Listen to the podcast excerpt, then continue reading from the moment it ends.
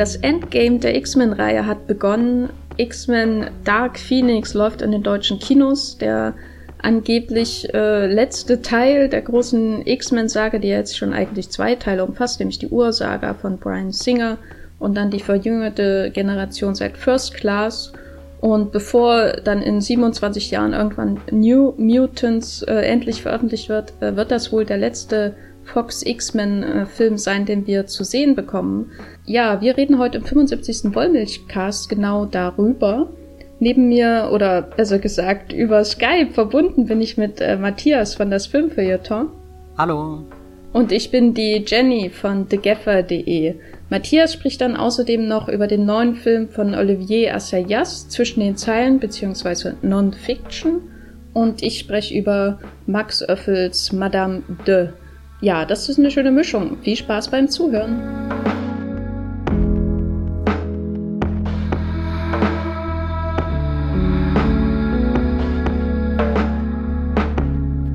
Wir haben es ja in der Einleitung schon gesagt, das Endgame der X-Men-Reihe ist über uns gekommen. Äh, der Phönix hat sich in den Himmel erhoben aus der Asche. Matthias, ähm, wir haben die Geschichte jetzt schon zum zweiten Mal gesehen, die Dark Phoenix-Saga. Ähm, hast du denn das Gefühl, dass wir jetzt endlich den großen Abschluss äh, bekommen haben, den uns Brad Ratner äh, mit The Last Stand äh, verwehrt hat.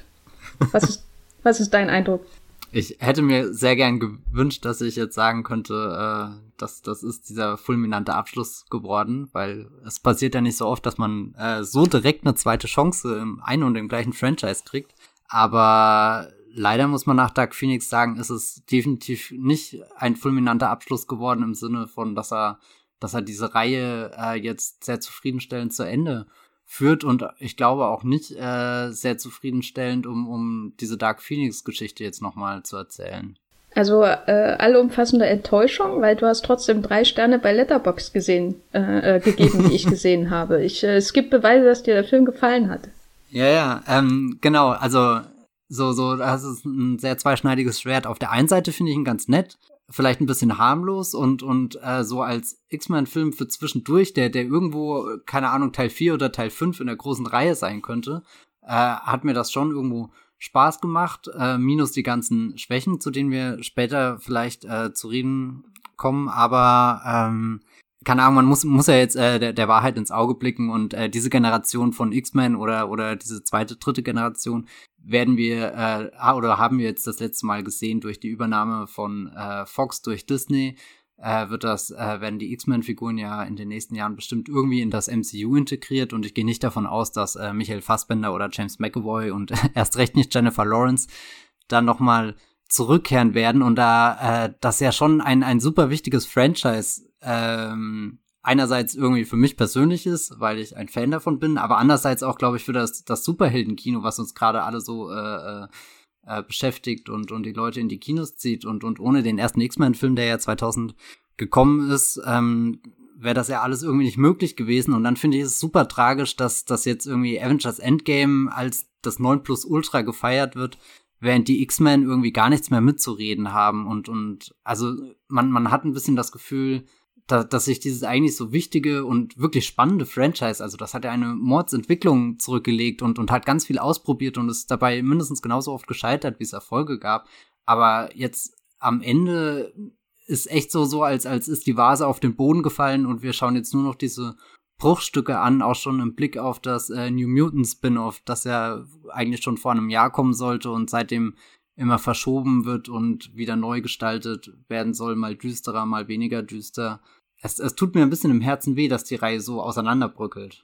Also mir geht's ähnlich, weil ich die, die X-Men-Reihe eigentlich immer viel besser fand als die MCU-Filme. Ich meine, die hatte natürlich auch ihr Auf und Ab.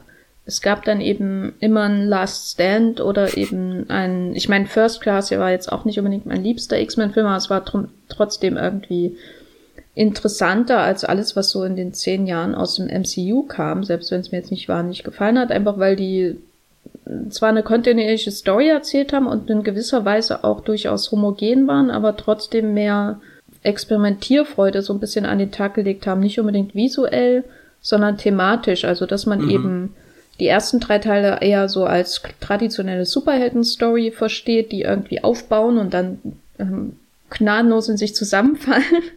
Diese, in dieser da gescheiterten Dark Phoenix Story, die ja durchaus im zweiten Teil schon vorbereitet wird von, äh, also X2, ähm, genau, und äh, danach wurde das, ging das ja dann mit First Class von Matthew Vaughn über in diese äh, Epochenerzählung. Dieses, äh, jedes Jahr nimmt sich ein neues Jahrzehnt vor. Also es gab ja schon einen drastischen Wandel eigentlich innerhalb des Franchise wenn man äh, diese erste Trilogie mit den späteren Teilen vergleicht und gleichzeitig wirkten die immer, ich will nicht sagen erwachsen, weil erwachsen ist nicht immer automatisch besser als jung oder infantil, ähm, aber sie wirkten zumindest so, als wäre mehr möglich in der innerhalb der Comic-Erzählung. Also es war dann eben möglich, äh, die die Mutanten-Story als Coming-out-Geschichte zu erzählen oder als ähm, äh, Parabel dem Faschismus oder was weiß ich. Ne? Also es war relativ viel möglich, Möglichkeiten, die sicher auch im MCU bestehen, aber die nie genutzt wurden. Und insofern bin ich jetzt auch traurig, dass das jetzt so der, der Schluss sein soll. Also, ne, das ist so wie äh, äh, so ein Wimmern, ein letztes Wimmern, bevor irgendwie das, das, äh, der, das Sauerstoff abgedreht wird. Das ist irgendwie alles ziemlich deprimierend, weil ich fand ihn ehrlich gesagt ziemlich furchtbar. der wimmernde Abschied der X-Men hat ja gar nichts mehr mit der äh, ersten Generation zu tun der X-Men. Das waren ja damals äh, hier Patrick Stewart als äh, Professor X und Ian McKellen als Charles Xavier und auch äh, Hugh Jackmans Wolverine hat sich mit Logan schon sehr endgültig verabschiedet, was ja auch so so ein Best Case ist für was was in diesem X-Men Franchise möglich ist, wo wo dann einerseits die diese Superheldenwurzeln mit drin sind und dann ein bisschen so gedehnt wird das Genre Richtung Endzeit und und dann dann kommt da so viel Konsequenz rein wie wahrscheinlich in keinen anderen Comicfilm der letzten paar Jahre. Ähm, aber die sind jetzt alle nicht mehr da. Finde ich auch irgendwie äh, okay, dass, dass Dark Phoenix da nicht mal nicht noch mal versucht, alle zusammenzuführen, wie jetzt zum Beispiel bei Star Wars äh, wirkt der, deutet ja alles gerade darauf hin, dass sie nochmal versuchen, zum Ende der Skywalker-Sage alle Figuren, die, die sich irgendwie in diesen neuen Filmen angehäuft haben, äh, in einen Frame zu packen, je nachdem, äh, wie das, das wird. Aber, aber jetzt hier Patrick Stewart und Ian McKellen wäre ja problemlos gewesen, nochmal zurückzuholen. Äh, und Days of Future Past hat ja eigentlich da schon mal so, so, eigentlich so, so eine Staffelübergabe äh, gehabt, so, so ein bisschen der, der, äh, wie heißt das bei Star Trek, äh, der Film, wo, wo die Generationen sich treffen? Äh, Treffen der Generation? Ah ja, oh genau. ähm, und äh, jetzt die Generation, die da ist, ist ja äh, hauptsächlich die zweite und dann eigentlich schon die dritte. Also zur zweiten können wir erzählen, ähm, alle, die mit First Class in das Franchise eingeführt wurden. Ähm, also die jungen Version von Magneto und äh, Charles Xavier durch äh, Michael Fassbender und äh, James McAvoy verkörpert und äh, Nicholas Holt äh, als Beast und Jennifer Lawrence als äh, Mystique würde ich auch noch dazu zählen. Und dann die nächste, also die dritte Generation wäre die, die, die Leute um Sophie Turner und als Jean Grey und, und Ty Sheridan als, wie heißt er? Cyclops? Äh, Cyclops. Ja. Und, und hier Quicksilver, äh, Evan Peters. Ähm, was ist denn so dein Eindruck von dieser dritten Generation? Äh, für, kommt die oder fügt die sich äh, recht harmonisch in die anderen ein? Hast du das Gefühl, da hättest du gern mehr Abenteuer mit denen gesehen?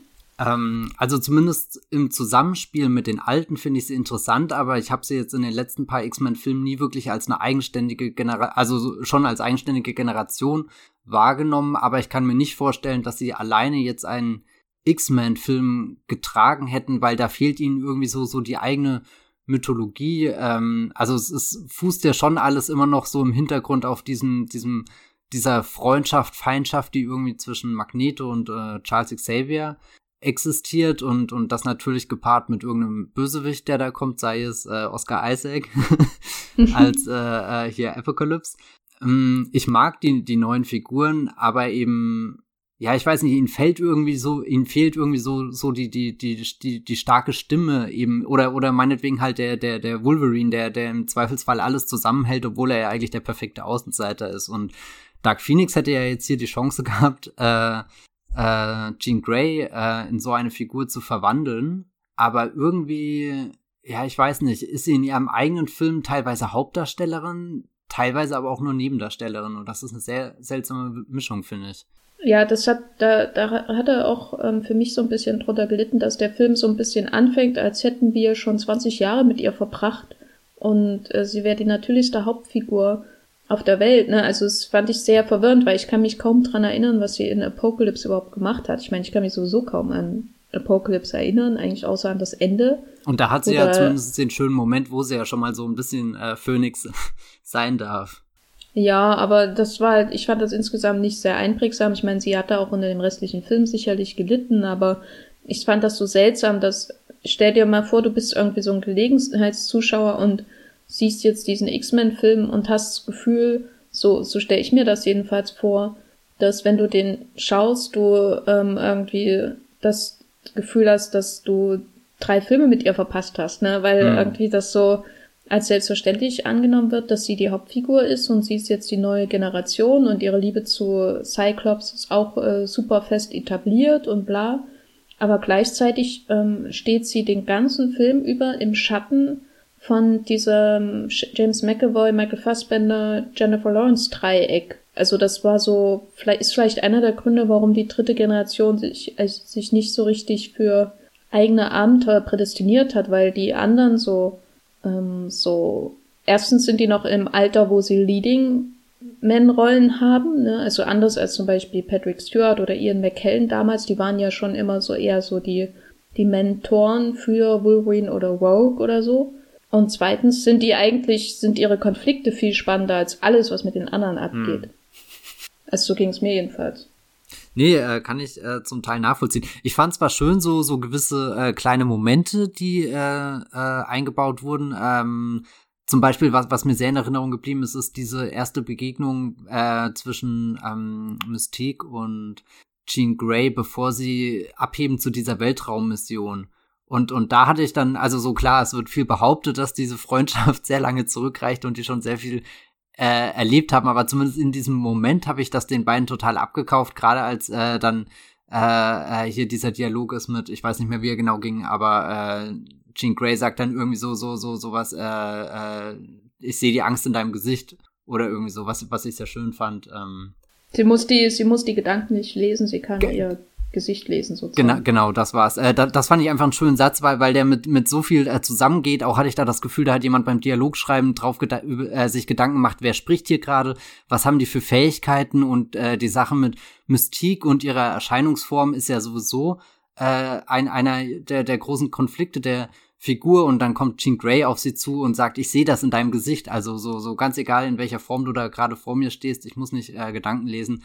Ähm, da, das sind viele schöne Momente, die, die, die, die, die es so zwischendrin immer gibt. Und ich mag auch äh, sehr später, wenn äh, äh, hier äh, Beast äh, endlich mal ein bisschen in den Vordergrund äh, rückt und, und hier Charles Xavier konfrontiert, als er sich abends äh, den, den, keine Ahnung, Alkohol einschenken will und gemeinsam trauern, aber dann äh, äh, packt Nicholas Holt da doch sehr, sehr äh, krasse Argumente gegen den, den eigentlichen Anführer der X-Men aus der, ich habe es jetzt im Vorgespräch schon gesagt, in dem Film ja so ein bisschen in so eine ähm, Dumbledore-Figur verwandelt wird, die, die äh, nicht nur eben das Gute schafft, sondern eben auch ein paar düstere äh, Facetten besitzt und, und ja, keine Ahnung, also der so Charles Xavier verkörpert ja auf den ersten Blick sehr viel Idealismus und gerade auch in dem Film sieht es ja so aus, als, als ist hier sein, seine Vorstellung von einer friedlichen Welt, wo Menschen und Mutanten zusammenleben können, endlich Realität geworden.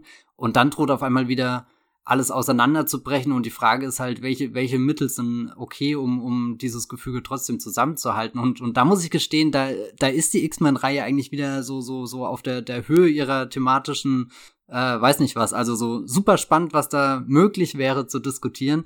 Allerdings muss ich sagen, dass dann Dark Phoenix das alles nur, nur andeutet und nur anspricht aber sich in der zweiten Hälfte des Films nicht mehr darauf zurückbesinnt und, und anfängt, diese Konflikte wirklich auszudiskutieren oder, oder irgendwie wirklich was, was, was Endgültiges dahinzusetzen. Also das, was, was, das, was Logan Wolverine so gut gemacht hat, ähm, fehlt ja einfach komplett. Ja, das war auch so einer der Aspekte, den ich ganz spannend fand. Also in, in der Theorie, dass nämlich die Timeline der X-Men so weit verändert wurde durch die letzten Teile, dass sie quasi in, den, in die Zeit dieses allerersten X-Men-Films hineinragen, nur in einer Welt, in dem äh, die Mutanten nicht im Verborgenen leben müssen, in dem sie akzeptiert und gefeiert werden, in dem er sein äh, rotes Telefon für den Pro mhm. Prä Präsidenten hat, quasi in, in seinem Anwesen, also Xavier Und das fand ich eigentlich im Prinzip ist das doch ähm, ein ganz wunderbarer Punkt, auch um diese Trilogie so zu einem Ende zu bringen. Mhm. Und gleichzeitig eröffnen sich dadurch ja viele spannende Punkte, ähm, um das Thema wieder weiterzudenken, weil das ist das, wonach sich Xavier schon in seiner Patrick Stewart-Inkarnation gesehnt hat, diese Akzeptanz und dann dieses, äh, diese Idee, man hat jetzt ähm, fast 20 Jahre später ist die Geschichte durch äh, die, die Veränderung der Timeline so weit angelangt, dass das erreicht wird, aber wie fragil ist das eigentlich und wie ähm, welche ähm, Opfer müssen die Mutanten vielleicht dafür bringen, um diese Akzeptanz zu erreichen oder so, ne? Also was müssen sie für die Regierung leisten, um von ihr akzeptiert zu werden? Das sind ja alles super spannende Fragen für die zentralen Themen des, Themen des Franchise, so dieses äh, Zusammenleben von Menschen und Mutanten mit den Mutanten als ähm, marginalisierte Gruppe oder als Minorität ähm, und damit auch als Stellvertreter für, für reale Minoritäten so in der Gesellschaft. Und da macht er ja überhaupt nichts draus, weil, und das fand ich auch interessant, äh, wir haben im Vorgespräch überlegt, worüber wir sprechen, und wir haben nicht einmal Jessica Chastain, glaube ich, erwähnt, Stimmt, äh, weil ja. da nämlich die, die, die Alien-Bösewichte kommen. Und ich fürchte, über die müssen wir auch reden, weil die, die trampeln ja auf diesen ganzen spannenden Aspekten rum, ne, und machen das alles kaputt. Und eigentlich kommen die ja, soweit ich weiß, auch aus der Comic-Vorlage, aus dem Dark Phoenix Arc. Also da kriegt sie ihre Kräfte ja auch, soweit ich weiß, ähm, auch von, von so Alien-Dingens, was auch immer diese Wolke da im All ist. Und jetzt haben wir wieder diese Gestaltwandler, diesmal böse, nicht so wie die ähm, Äquivalente in Captain Marvel. Und ähm, das ist so, also ich meine, einerseits hat man Jessica Chastain, die ja durchaus eine interessante Schauspielerin sein kann, aber gleichzeitig wirkt sie so kühl und äh, ohne jede Persönlichkeit, dass die Bösewichte auch super austauschbar sind, ne? Und darunter leidet dann irgendwie alles. Oder ging dir das anders? Du bist doch bestimmt ein Jessica Chastain Fanboy, oder? Muss, das, das unterstelle ich dir jetzt einfach mal. Ja, ja, mach ruhig. Ähm, ich finde sie klasse. Hatte aber auch bei dem, äh, mir, mir ist mehrmals in Szenen aufgefallen, dass sie wirklich am Rand steht und dann einen Schritt hinein macht, bevor sie das Reden anfängt. Und, und ähm, also so, das, das finde ich einerseits äh, äh, jetzt äh, Teil des Problems irgendwie, dass, dass die Bösewichte total unterentwickelt sind, auch man sich nie im Klaren ist, wie viele das jetzt sind, wie groß das ist, was das für eine äh, Invasion genau werden soll. Andererseits finde ich den Gedanken sehr interessant, dass sie so, so in so einer gottähnlichen Position über allem schwebt und erstmal hier die X-Men und die Menschen sich gegenseitig zerpflücken lässt und dann erst einschreitet, wenn, wenn irgendwas passiert. Aber das ist jetzt von meiner Seite, muss ich sagen, mehr rein interpretiert, als dass der Film äh, wirklich äh, ihr ein Profil gibt. Ähm, ja, ich weiß nicht, es wirkt sehr komisch. Ich habe neulich äh, bei äh, Wired macht er immer hier dieses Autocomplete-Interview und da war dann auch die Frage irgendwie so, welche äh, Figur spielt sie denn in äh, den X-Men und dann sagt äh, Jessica Chastain, oh, da kann ich jetzt nicht drauf antworten, weil sonst werde ich gefeuert oder so irgendwie im Scherz.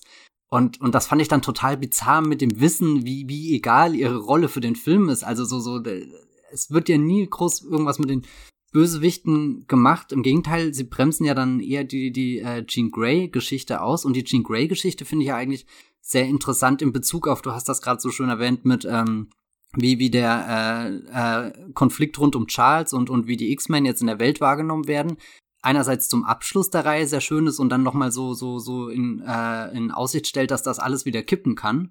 Und Jean Grey ist ja genau dieses, äh, dieser, dieser große Konflikt, in der, der die ganze Welt, die ganze Gesellschaft betrifft, irgendwie äh, äh, äh, auf, auf eine Figur fokussiert, die, die da ähm, versucht, sich zurechtzufinden in der, der, der Welt und ähm, die, die ja offenbar Probleme äh, damit hat und, und orientierungslos äh, herumpendelt zwischen Familie, Ersatzfamilie und, und den Halbwahrheiten, die sie dazwischen erzählt bekommt und die Kräfte, die sie nicht kontrollieren kann. Also so, so, eigentlich hätte das komplett gereicht, wenn Charles und, und Jean hier als, als jeweilige Helden beziehungsweise Bösewichte fungiert hätten. Und das Tolle ist, sie können ja beide jeweils beide äh, Positionen ausfüllen und und und ähm, bei Magneto ist es ja genau das gleiche. Der kann genauso gut der Gute wie auch der Böse sein und Jessica Chastains Figur ist da einfach ja im besten Fall funktional, aber ich kann dir auch nicht mal wirklich sagen für was. Sie ruiniert Dinnerpartys, war so mein Haupteindruck von ihrer Funktion äh, in dem Film. Diese random Party, die sie da überfällt am Anfang, da gibt es bestimmt ein Trio irgendwie eine Erklärung, warum sie ausgerechnet dort auftaucht und diese Dinnerparty kaputt macht. Naja. Zumindest hätte ich ähm, mir gewünscht, dass mehr Jessica Chastain aus Molly's Game oder so in dem Film ist, als äh, so eine sehr reduzierte, kühle Jessica Chastain, klar, das passt irgendwie zu einer, zu einer äh, Alien-Figur, die da jetzt auf die Erde kommt und, und äh, man kann das schön darstellen. Sie bewegt sich ja am Anfang da auch sehr merkwürdig, wie sie da in den Raum reinläuft und sie sagt kein Wort und auf einmal erheben sich alle Blicke, weil sie merken, ups, da ist irgendwas anders.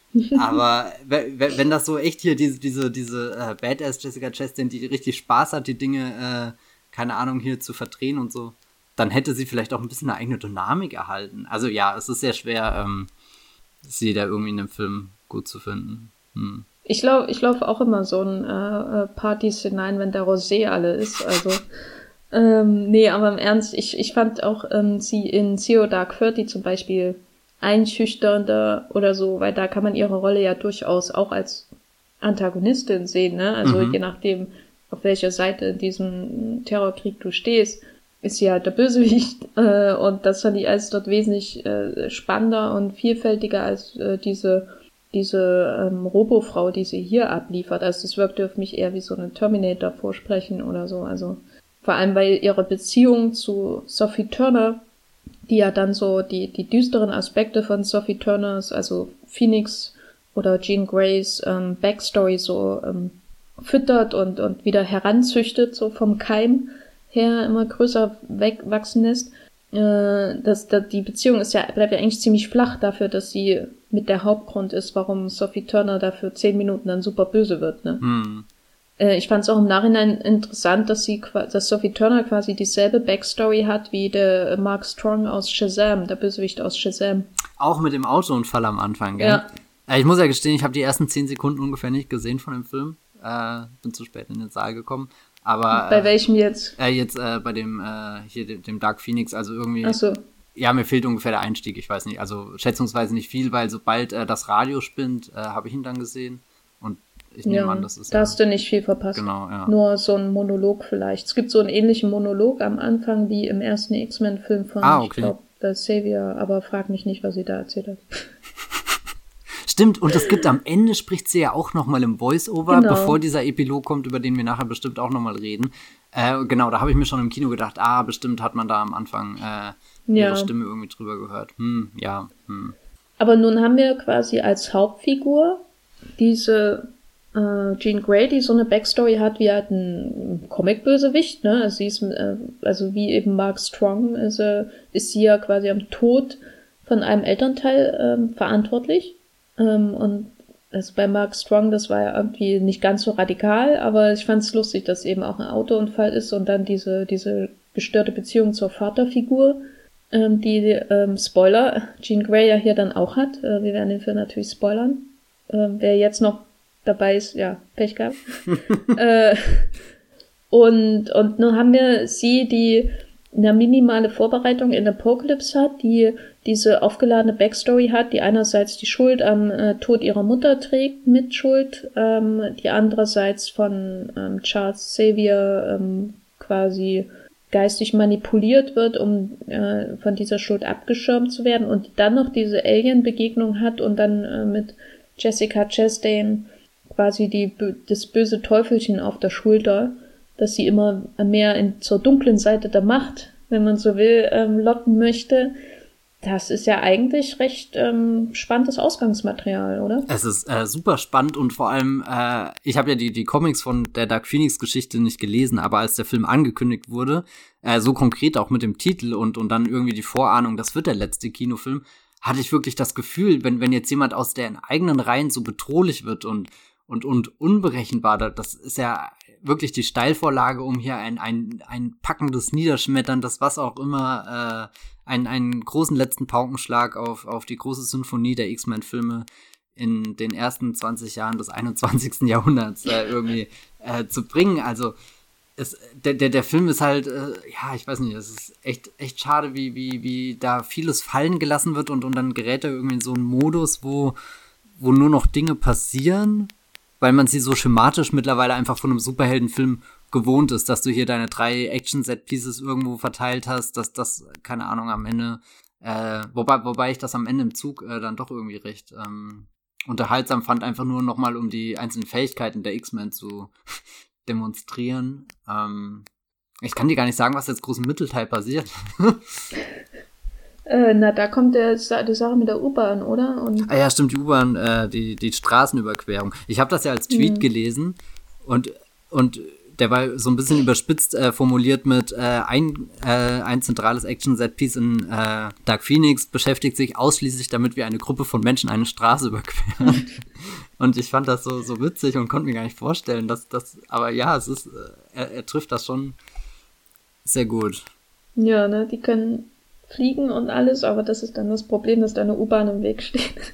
Ja, und es, es kommt auch irgendwie aus dem Nichts. Es ist ja keine, keine, keine Dynamik da drin, dass man irgendwie jetzt das Gefühl hat, da, da treffen jetzt auf einmal wieder hier Magneto und, und Professor X aufeinander, während Jessica Chastain in ihrem Häuschen oder Haus ist ja schon etwas größer äh, in ihrem das Hochhaus. Ist schon ein ja, ja, ja. also das ist schon ein ordentliches Haus da. In New York übrigens, was man ja dann auch eher nur durch die Taxis im Hintergrund äh, feststellt, als dass der Film irgendwie die die Orte, an denen er spielt, etabliert. Das einzige, was da irgendwie funktioniert, ist halt die die die äh, Schule, aber die kennen wir ja auch schon aus ähm, vorherigen Filmen und äh, zumindest das schöne Detail von dem Basketball, der dann äh, zur Seite rollt, wenn sich der äh, der, der, der Court, äh, äh, der, der, weiß schon, was, der Spielplatz, äh, nein, nicht der Spielplatz, der, wenn sich das, das Basketball. Spielfeld. Ja, genau, wenn, oh Gott. Ihr merkt, äh, eine lange Woche hinter mir. Ähm, wenn sich das Spielfeld äh, öffnet und der Basketball nach unten rollt, da hatte ich so ein bisschen das Gefühl, oh, da hat sich jemand überlegt, wie man da jetzt äh, die Bewegung und die Größenverhältnisse ein bisschen symbolisiert und dann, dann kommt der, der Jet da raus, aber ähm, da, da fehlt dem Film irgendwie so, so ein bisschen das Fingerspitzengefühl wirklich Umgebungen zu schaffen. Ja, ich glaube, Räume und Zeit äh, sind so das Hauptproblem, oder? Also man hat alle die Zutaten, also man hat die Ideen für das Setpiece, man hat die Schule und so und man hat ja sogar so ein Gravity Light äh, Setpiece mhm. im Weltraum. Was ich und ja diesen, noch ganz gut finde, also so am Anfang, ja, das, das ist ja einigermaßen im Einklang so. Das ist ja auch das einzige Mal, dass Quicksilver irgendwas Relevantes macht. Stimmt, so wo war die große Quicksilver-Szene in dem Film, gell? Der Quicksilver ist später irgendwie verletzt und verschwindet aus dem Film. Das ist echt der, der, der Wahnsinn. Also so, so, wenn man doch was bei den letzten zwei X-Men-Filmen gelernt hat, dann, dass diese Quicksilver-Szene von, von allen gefeiert wird und geliebt wird, selbst wenn es wirklich nur eine Wiederholung der, der, des ersten, äh, also hier bei Days of Future Past in, in der Küche oder wo das spielt, ist also ich verstehe gar nicht, wie man, wie man so ein sicheres Ding, also das ist doch ein No-Brainer, den würde ich einfach einbauen und fertig. Ja, ich glaube aber sowas, ähm, die Raumzeit und auch die Macht der Figuren sind solche unentdeckten Aspekte in dem Film, weil klar, Quicksilver wird hier ein bisschen eingesetzt, aber letztendlich hast du nie ein echtes Gefühl da äh, für die immense Macht, die Dark Phoenix ja eigentlich hat. Das fand ich ähm, in Last Stand, aber auch schon mit diesen Andeutungen in X2, also dieses Ende von X2, dem zweiten X-Men-Film, da hast du ja das Gefühl, dass sie äh, allein mit diesem Schatten, den man da mehr oder weniger sieht, dass man, dass da die ganze Welt davon umgeworfen werden könnte, ne, wenn das weitergedacht mhm. wird. Ähm, und in X-Men Last Stand wird das ja auch dann ein bisschen weitergedacht. Und hier habe ich irgendwie das Gefühl, dass sie halt äh, den, den Savior ausblocken kann und das ist so die wesentlichen Elemente ihrer Macht. Aber eigentlich ist Dark Phoenix doch eine Figur so als, als Machtwesen, die noch schlimmer ist als Apocalypse oder so. Also die können die ganze Welt in die Apokalypse führen, ins Ende. Und dieses Brennen, dieses Feuer, ähm, das hast du ja nur so ein bisschen in dieser Weltraumenergie, die da ihre Haut äh, ein bisschen spröde macht. ne, also dieses, dieses Gefühl, man hat da ein, ein mythisches Urwesen, das ihr ja auch diesen äh, Namen gibt, ne, auch die Harry Potter Connection natürlich, sie ist ja quasi der wandelnde Fox, äh, dieses mythische Wesen, das eine immense Macht äh, mit sich trägt, dieses, äh, also was, der Phönix ist ja wirklich so ein Sagen, eine Sagengestalt und sie hat, trägt ja dann quasi diesen Namen und das alles, was es mit sich bringt, so diese Vorstellung davon, dass sie eine Urkraft ist, die alles zerstören kann. Das macht der Film ja alles. Es wird ja überhaupt nicht angedeutet. Ne? Sie ist nur ein bisschen mächtiger als die anderen äh, und kann dann halt die Jessica Chastain wegblasen, aber das ist es dann auch, oder? Ihm fehlt einfach die Fantasie, äh, was Neues zu denken. Also so all die, die Dinge, die er macht, oder jetzt auch am Ende, wenn ich meine, im Zug, äh, kann er sehr schön die, die Superkräfte der einzelnen X-Men ausspielen. Aber auch nur, weil das die vorherigen Filme irgendwie etabliert haben, äh, wie, wie, wie sich Nightcrawler bewegt. Äh, das, also das ist ja im Endeffekt schon in X-Men 2 äh, gewesen und hat sich seitdem nie groß verändert. Aber Phoenix wäre halt, äh, die in, in, in Last Stand gab es ja auch nie eine Szene, wo, wo dann wirklich mal der Phoenix wie ein Feuersturm äh, regiert oder ich keine, keine Ahnung was. Also, dass man sich dafür überlegt, gut, es gibt hier eine Comicvorlage, aber wie, wie setzen wir das als Film um? Also so, so das, was äh, Brian Singer in X-Men 2 bei dieser ersten Nightcrawler-Szene gemacht hat, wo er sagt, gut, ähm, bei Panels äh, in einem Comic, da springt er halt hier so rum und, und wie übersetze ich das in einen Film? Wie, wie erzähle ich da was über die Geschichte, über die Figur, über ihre Fähigkeiten und, und, und dann halt, keine Ahnung, so, so, so, dann springt er durchs Weiße Haus und auf einmal in, in diesen fünf Minuten ist schon der ganze Film irgendwie so, so zusammengepfercht äh, und, und, und kann sich danach dann auf Basis davon entfalten und ja, ich, ich weiß nicht, also so, so, ich find's eh interessant, weil Simon Kinberg ist ja jetzt kein, kein Neueinsteiger im X-Men-Universum und, und trotzdem wirkt er sehr, sehr verunsichert bei, bei vielen Dingen. Und, und das, obwohl er ja eigentlich schon mal eine Chance hatte, diese Dark Phoenix-Geschichte als Drehbuchautor von Last Stand zu erzählen und, und dann jetzt als Produzent und, und irgendwie so, also so irgendwie habe ich ein bisschen Respekt vor ihm, weil er jetzt noch diesen, diesen X-Men-Karren aus dem äh, Dreck versucht äh, zu ziehen, irgendwie, nach, nachdem das Franchise so zusammengestürzt ist, ist er bis zum Ende treu geblieben und, und bringt dann den Film jetzt auch hier mit sein, als, als Regisseur ins Kino, aber ja, ich kann, ich kann gar nicht sagen, ob er das wirklich leidenschaftlich macht oder, oder ist sehr rätselhaft alles. Ja, auf mich wirkt so ein bisschen funktional. Ähm, da werden eben die Stationen so abgehakt, ne, um die Phoenix-Saga möglichst effizient äh, in kurzer Zeit ähm, zu erzählen. Also es wird recht fachmännisch, äh, werden die, die Figurenkonflikte so aufgeführt, als die ganze Sache mit dem Tod von ähm, Jennifer Lawrence Mystique. Mhm Figur, ähm, die dann, der dann theoretisch ähm, für eine Weile jedenfalls den Eric Lehnsherr gegen sie aufbringt, bringen würde. Also dieses und dann äh, ihn vielleicht auch auf eine Seite mit äh, Xavier bringen könnte und so. Also dann, äh, also es ist ja jetzt durchaus kein chaotisch erzählter Film oder so, sondern es ist eigentlich fachmännisch so Stufe für Stufe.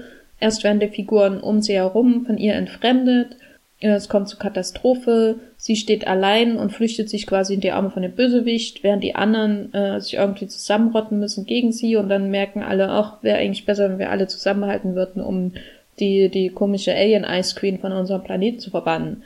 Also sehr re relativ grad, geradlinig erzählt, aber man merkt dann schon, dass es eben, dass es eben nur darum geht. Ne? Es gibt ja überhaupt keine Fantasie im Umgang mit den Kräften, aber es gibt vor allem auch kein Gespür für ähm, die, die Räume natürlich, also das von dir erwähnte New York ist ja völlig, äh, das ist wahrscheinlich irgendwo in Vancouver gedreht worden oder so. Ähm, und dann äh, die, die, die Zeit vor allem, also die 90er Jahre sind mhm. ja nicht existent äh, und das merkt man an zwei Stellen ganz besonders schlimm, nämlich einerseits diese seltsame Burning Man Wild Party, die sie da haben, äh, wo dieses äh, extreme 2010er Lied angestimmt wird, so von, von der Musik her. Das klingt ja nur überhaupt nicht wie 90er. Es war auch so eine peinliche Szene. Also da hat's, ich hab, bei mir hat sich alles zusammengezogen. Ich hätte es besser gefunden, wenn da Hathaway aufgestanden wäre und hätte What is Love gesungen oder sowas in der Art, keine Ahnung. Äh, kennst du Hathaway, Matthias? Äh, du kannst okay, mein gut. Schweigen werten, wie du willst. gut, ich, äh, das war jetzt auch eher an die Hörer gerichtet, verstehe ich die Referenz. ähm, aber ähm, ja, also das, das die eine Serie, die ich richtig furchtbar fand. Ein, ein, anderes Detail, was ich recht aussagekräftig fand, war in einer späteren Szene trägt Ty Sheridan so eine, so eine Bomberjacke. Und das ist so ein richtiger, ähm, sage ich mal, ich meine, es wurden natürlich auch in 90ern Bomberjacken äh, getragen, aber also natürlich in Ostdeutschland eher von einer bestimmten politischen Vereinigung. Ähm, aber eigentlich sind so diese, dieser Trend, Mainstream Bomberjacken tragen, der Stoff ist irgendwie drei Jahre alt oder so, ne? Also diese, dass diese Skin-Mode aufgenommen wird in die Mainstream-Mode, äh, so würde ich mir es zumindest erklären. Das ist relativ jung und ich kann mich nicht erinnern, jemals, aber wie gesagt, Thüringen, äh, jemanden in den 90ern gesehen zu haben, der eine Bomberjacke ist und kein Fascho, aber ich kann mich auch nicht erinnern, dass im Fernsehen, in Serien Leute die nicht gerade Piloten waren oder so Bomberjacken getragen haben. Da dachte ich mir auch, warum trägt Ty Sheridan jetzt in dem Film, der irgendwie mit der 90er, Anfang der 90er spielt, eine Bomberjacke? Niemand trägt irgendwie ansatzweise Kleidung, die damals wirklich modern war.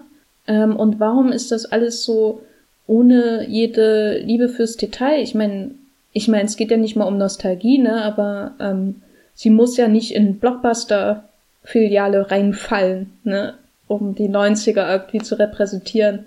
Aber das war da bei den anderen Filmen auch ein großer Teil der, der, der Freude an dem Film, dass man diese zeitlichen Aspekte verarbeitet hat. Gerade auch bei, bei First Class, der das ja als Plotbaustein dann auch verwendet, dass die Kuba-Krise da im Hintergrund ist, wo, wo dann alles wieder verschmilzt und du nicht nur äh, die, die, äh, die Zeit als, als Kulisse irgendwie hast. Das ist ja dann eher in Apocalypse. Wenn Jennifer Lawrence im Deutschland der 80er Jahre rumläuft, hat man ja auch eher das Gefühl, gut, äh, hier geht's hauptsächlich um, um, wie sieht das aus? Was, was trägt sie für ein Kostüm da? Äh, wie, wie bringen wir da die Stimmung für die Dekade rüber? Aber selbst das ist ja mehr als äh, das, das Dark Phoenix irgendwie hat. Was ich mich frage, er hat ja jetzt wirklich keine einfache Produktionsgeschichte hinter sich und dann wurde viel nachgedreht und so. Ist das dann etwas, was einfach runterfällt irgendwie, wo, wo, wo so eine Liebe zum Detail einfach nicht mehr möglich ist, weil der Film halt jetzt einfach noch in die Kinos musste und, und keiner mehr Budget zur Verfügung stellen wollte oder ich weiß es nicht. Oder ist da auch schon irgendwo äh, Disney, die da im Nacken sind und sagen, äh, der, der X-Men, der muss zwar jetzt durch sein bis nächstes Jahr und ja, ich glaube, Zeitdruck hat da sicher eine Rolle gespielt. Und äh, dafür, dass der Film, äh, Achtung, 200 Millionen Dollar gekostet hat. Wo? Äh, ist das Budget, äh, steht bei, äh, keine Ahnung, Box Office Mojo oder so. Und also so, der, der muss ja jetzt A, Unmassen an Geld einspielen, um überhaupt erfolgreich zu sein, was ihm natürlich nicht gelingen wird, ähm, weil, weil er gerade einfach ein sehr ungünstiges Zeitfenster hat, eine sehr ungünstige Vorgeschichte dazu. Also so, so irgendwie, das, man, man, man kann gar nicht sagen, was da alles äh, aus dem Ruder gelaufen ist bei Dark Phoenix. Ja, ich meine, wenn man das bedenkt, da, dafür ist er ja eigentlich noch äh, äh erstaunlich kohärent. Ne? Also äh, um, um trotzdem ein, ein gutes Wort zur äh, Gestaltung äh, zu verlieren. Ich mochte die Szenen, äh, sobald sie irgend so was Interstellares angedeutet haben. Also einmal am Anfang, das in dem Weltraum, wo dann äh, das äh, Raumschiff zusammengehalten werden muss. Und auch später diese Szene, wenn Jessica Chastain mit äh, äh, Jean Grey ähm, so, so diesen kleinen Planetarium-Trip macht oder so irgendwie.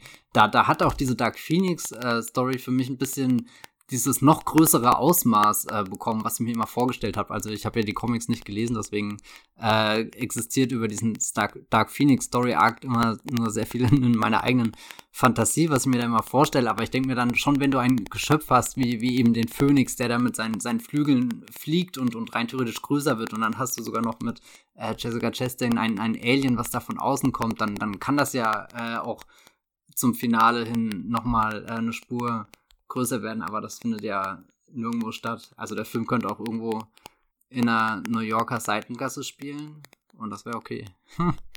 Nun haben wir ähm, über die Zeit und so, äh, die ja irgendwie die Nichtdarstellung der Zeit ist ja schon so eine Art Bruch im Vergleich zum letzten Film.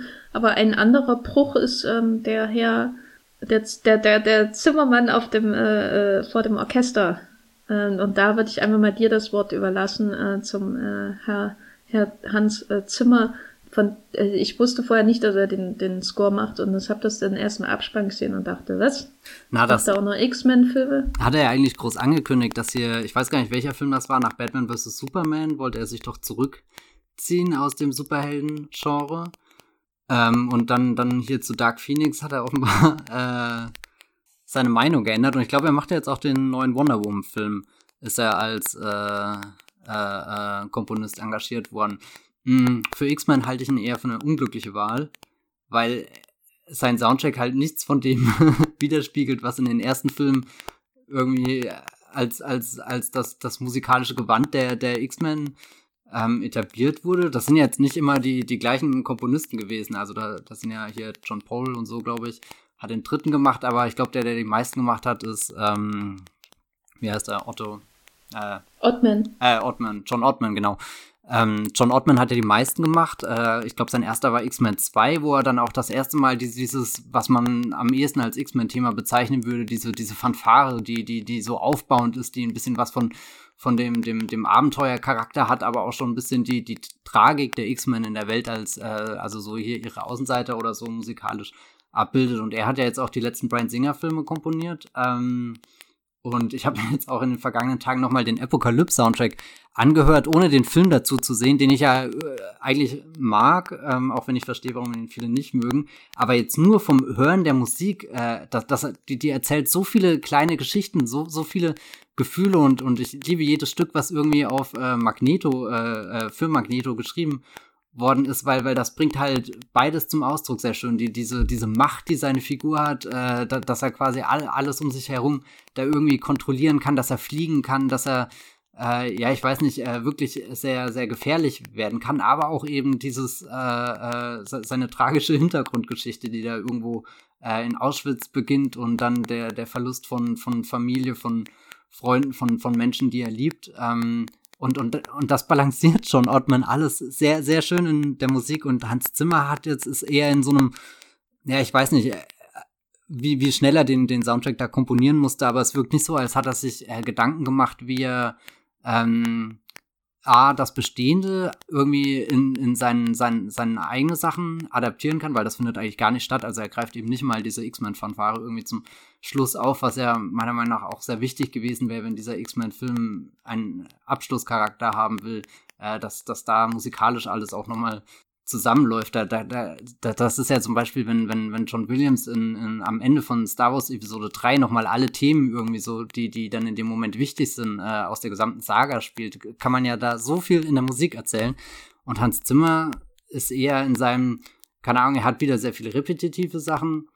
Ähm, und, und es findet sich irgendwie so, hatte ich zum Schluss das Gefühl, abgesehen von diesen üblichen äh, Pauken und so, die im Hintergrund zu hören sind, ist es so eine Mischung aus äh, diesem Stück aus Inception äh, Time und dann musste ich oft an das finale Stück äh, denken, was er klingt, wenn hier Robert Langton in Da Vinci Code ähm, sich nochmal hier irgendwie oh. ähm, über äh, die, dieser Pyramide da äh, im Louvre äh, so, so beugt, glaube ich. Da gibt es so eine Szene. Ich weiß jetzt leider nicht, wie das Stück heißt. Ähm, oh, der, der Da Vinci Code Soundtrack ist toll. Ja, genau. Und, und, aber, aber so irgendwie habe ich das Gefühl, dass Hans Zimmer halt bei dem Soundtrack eher sich bedient hat bei Dingen, die er schon mal irgendwie erarbeitet hat und das jetzt nochmal fusioniert hat. Und ja, ich, ich glaube, es passt irgendwie zu dem Entwurf von Simon Kinberg, jetzt einen richtig düsteren äh, X-Men-Film machen zu wollen, aber ja, ich weiß nicht. Also mich hat der Soundtrack die ganze Zeit raus äh, und ich habe viel eher über frühere äh, äh, Werke in Hans Zimmers äh, Filmografie nachgedacht und, und meistens habe ich mir gewünscht äh, oder mich danach gesehnt, dass nochmal irgendwie so ein paar Töne von John Ottman erklingen, was da leider nicht der Fall war. Deswegen äh, bin ich da auch eher enttäuscht. Ja, also ich, ich, ich finde das alles so traurig. ähm, wir haben ja noch einen ähm, Punkt, über den wir sicher reden können, ähm, weil, äh, oder was was ja eigentlich prinzipiell sehr spannend ist, ist, dass es der erste X-Men-Film ist, der sich quasi ausschließlich um weibliche Figuren so richtig dreht. Also ich meine, Woke hat ja im mhm. ersten Film ähm, schon eine große Rolle gespielt, die Figur von Anna Paquin damals. Und die ganze, also aber sonst gab es immer eher so Dreiecke, so Machtdreiecke und Liebesdreiecke mit ähm, Jean Grey und Cyclops und ähm, Wolverine zum Beispiel oder dann eben später Mystique und äh, Magneto und äh, Xavier und so. Und hier hast du ja eigentlich nur Jean Grey und die Chastain und äh, die, äh, der Rest. Ne? Also am Anfang auch noch ein bisschen Mystique, aber die ist ja wirklich, äh, spielt ja eigentlich keine Rolle. Mm, und da lastet doch schon sehr viel auf den Schultern von Sophie Turner, ähm, was ich prinzipiell gut finde, weil sie ist im Game of Thrones als Sansa Stark doch sehr stark gewachsen, ohne jetzt Game of Thrones zu spoilern oder so, da braucht ihr keine Angst haben. Ähm, und wie, wie, wie war so dein Eindruck von ihr? Äh, die, sie muss ja jetzt äh, schon den halben Film tragen, weil er ähm, ihr ja sehr viel auflastet, ohne viel, ähm, oder weil er, weil er es nicht sehr sonderlich auch elegant ist in seiner Erzählung, ne? Deswegen muss, äh, muss sie viel tragen, war so mein Eindruck, weil der Film selbst nicht viel ähm, Freiräume entwickelt, in denen er spielerisch mit seinen Themen umgehen kann, beziehungsweise die Filmemacher. Ich finde sie zumindest schön. Äh, sie ist ja definitiv ein Kontrast in der Besetzung zu, zu der ersten Trilogie und äh, in Apocalypse gut, da war es schwer, viel von ihr wahrzunehmen, an dem ganzen Boost an, an Spezialeffekten und, und wirklich sehr vielen Figuren, die in dem Film sind. Mm, ich, ich finde eigentlich schön, wie, wie, wie sie äh, Jean Grey verkörpert, weil sie bringt so ein bisschen die Unsicherheit zum Ausdruck, aber auch so ein bisschen der Trotz, der die Figur begleitet, nachdem sie äh, entdeckt, was, was, was ihr alles schon passiert ist, von dem sie nichts wusste irgendwie. Also so, ich konnte mich da tatsächlich gut hineinfinden in, in jemanden, der gerade, ja, ich weiß nicht, es wirkt ein bisschen pubertär, so, so, so, so dieses äh, Gefühl von, alle um mich rum sind doof, ich fühle mich nicht verstanden oder im Stich gelassen oder ausgegrenzt und, und jetzt will ich einfach nur von zu Hause abhauen und ähm, und, und, und dann eben noch das Problem, dass in mir irgendwas ist, was ich nicht verstehe. Also so, das ist ja maximal zerrissene Figur und ich glaube, Sophie Turner, oder ich weiß nicht, also für mich hat das sehr gut funktioniert. Äh, ich glaube, das Problem ist eher außenrum der Film, der, der ja halt da äh, wenig zuspielt, sondern dass das äh, ist ja bei jedem Schauspieler der, der Fall, dass das äh, in, in Dark Phoenix, dass äh, wenn, wenn sie nicht selbst das, das Engagement mitbringen, gibt ihnen der Film irgendwie keine Unterstützung, sondern, sondern alle starken Momente entstehen daraus, wenn sich irgendjemand äh, dann, dann in die Augen schaut und so. Ähm, das wird ja am deutlichsten, finde ich, auch bei äh, äh, Michael Fassbenders Magneto, dessen Rolle ich sehr, äh, sehr dürftig äh, in dem Film finde und fast der Meinung bin, man könnte sie rausschreiben, ohne dass groß was anders wäre, aber, aber wenn, wenn Fassbender, oder vielleicht liegt es allein daran, dass er einfach ein, ein sehr, sehr präsenter Schauspieler ist, egal wo er ist, dass, dass er da, äh, wie, wie er die Worte so auf seiner Zunge balanciert, ich weiß nicht, da ähm, gucke ich hin und, und, und bin immer ein bisschen gespannt, wie, wie geht jetzt der Satz zu Ende oder was macht er jetzt gleich, selbst wenn er einfach nur dasteht und, und irgendwie in der, der, der grünen Wiese, ja. Aber nein, äh, äh, zurück zu Sophie Turner. Ähm, ich mag sie eigentlich sehr in der Rolle. Wie findest du das? Ich fand sie eigentlich auch äh, im Prinzip sehr gut, weil ich glaube, dass sie, oder sagen wir mal so, Famke Janssen, die die Jane hm. Grey vorher gespielt hat, die hatte ja, die habe ich kennengelernt als Bond-Girl in ähm, Goldeneye. Ja, stimmt. Und oh sie war da ja die, die fiese Russin, ne? Also sie war eher so die Bösewichtin, genau, Senior ohne Top. ähm, ein, ein ganz toller Film mit einer ganz tollen äh, Bond-Girl, äh, die ihn ja da irgendwie der Sauna zu Tode wirken will oder was das da war. Ähm, und, sie nicht zu Tode und, oder sowas.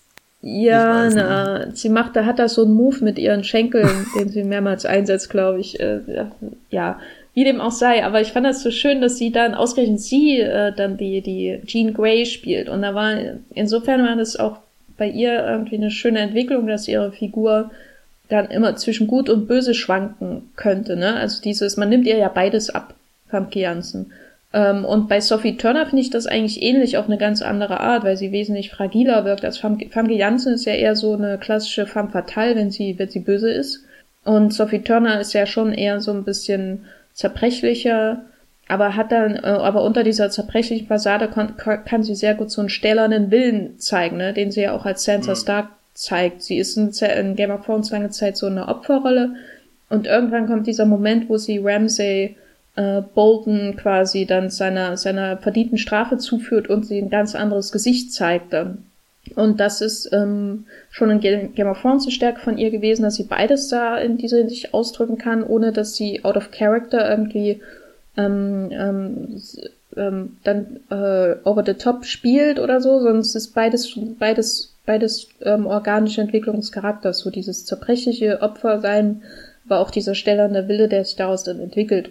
Und insofern fand ich sie schon ideal besetzt für Dark Phoenix. Es ist halt nur so, dass ihre Figur keine, kein Innenleben außer das Leid hat. So, das finde ich echt ähm, bizarr so, ne? Also sie hat nur diese furchtbare Backstory und dann äh, behandeln sie alle irgendwie schlecht und äh, sie wirkt isoliert und dann hat sie noch Alien-Kontakt und dann ist, äh, sitzt sie allein an der Bar und trifft Jessica Chastain. Und also sie hat ja, sie hat ja, man kann sich irgendwie, ich kann mir sie nicht vorstellen, wie sie auf eine wie sie irgendwie zu Hause sitzt und Netflix binscht oder so, ne, weil die Figur relativ unnatürlich wirkt, weil sie nur diese Konflikte hat. Sie hat ja nur Konflikte und diese große Liebe angeblich zu Cyclops und sonst ist ja eigentlich nichts an der Figur dran.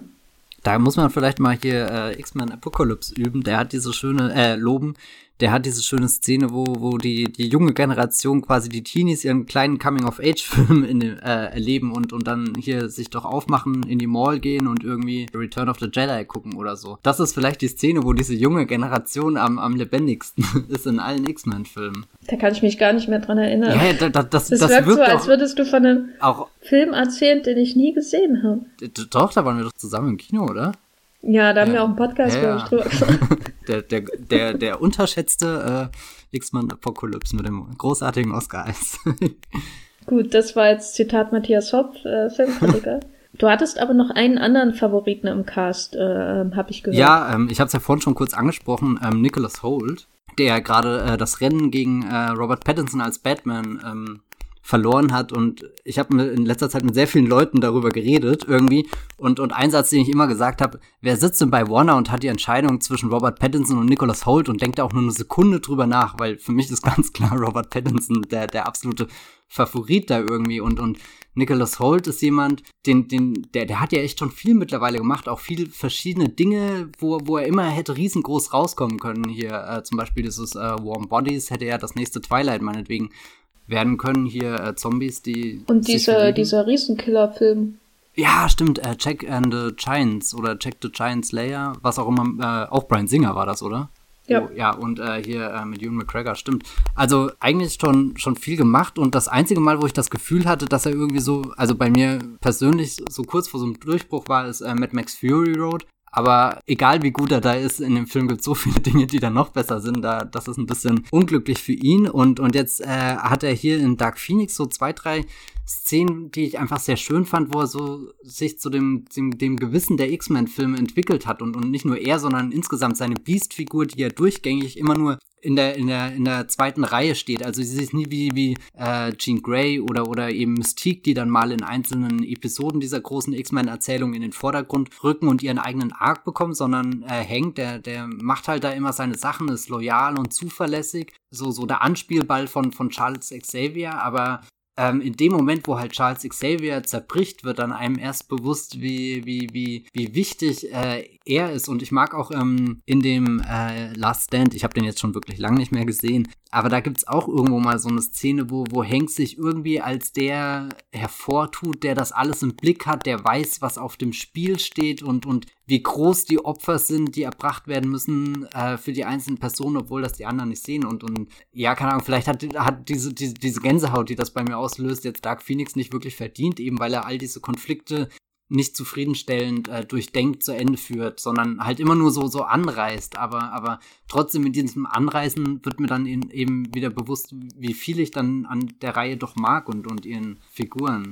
Aber was war's das jetzt mit mit den X-Men? ja.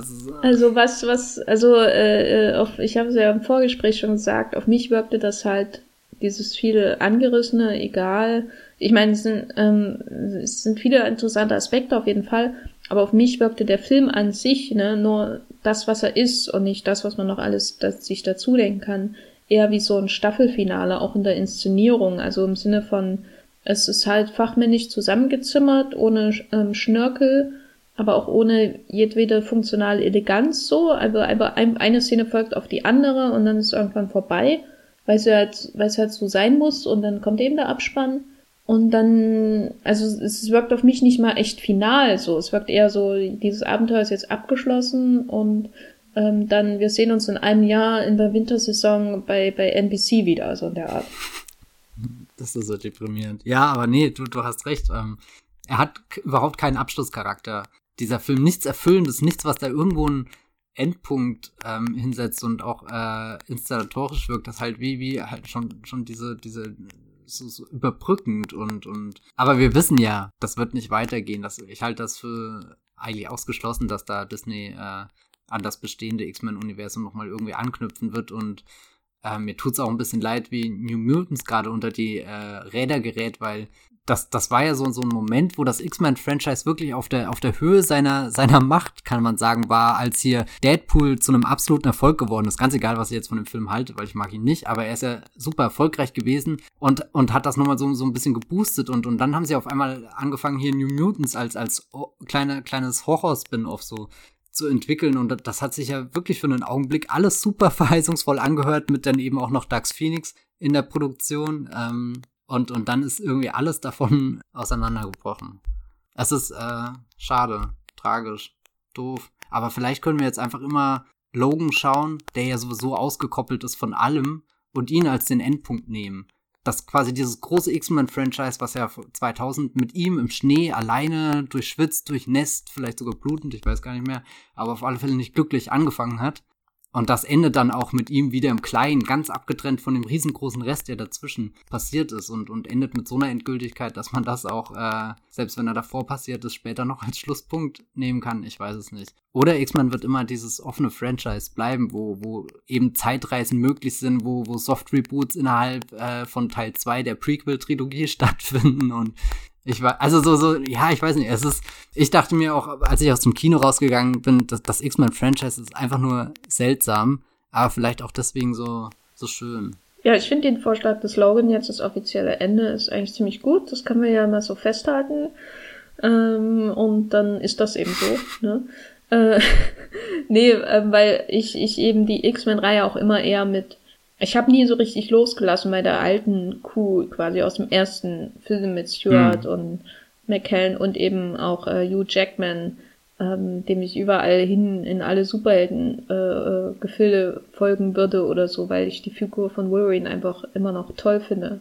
Und das ist das größte Geschenk quasi dieser Reihe, also dass sie Wolverine so perfekt umgesetzt haben, was schon ziemlich schwer ist, wenn man sich mal anschaut. Ähm, insofern kann ich gut damit leben, dass das jetzt eher sowas wie ein Epilog ist. Was ist denn eigentlich mit den an anderen Jungschen noch passiert in der Zeit danach? Äh, beziehungsweise davor, wenn man ähm, genau ist.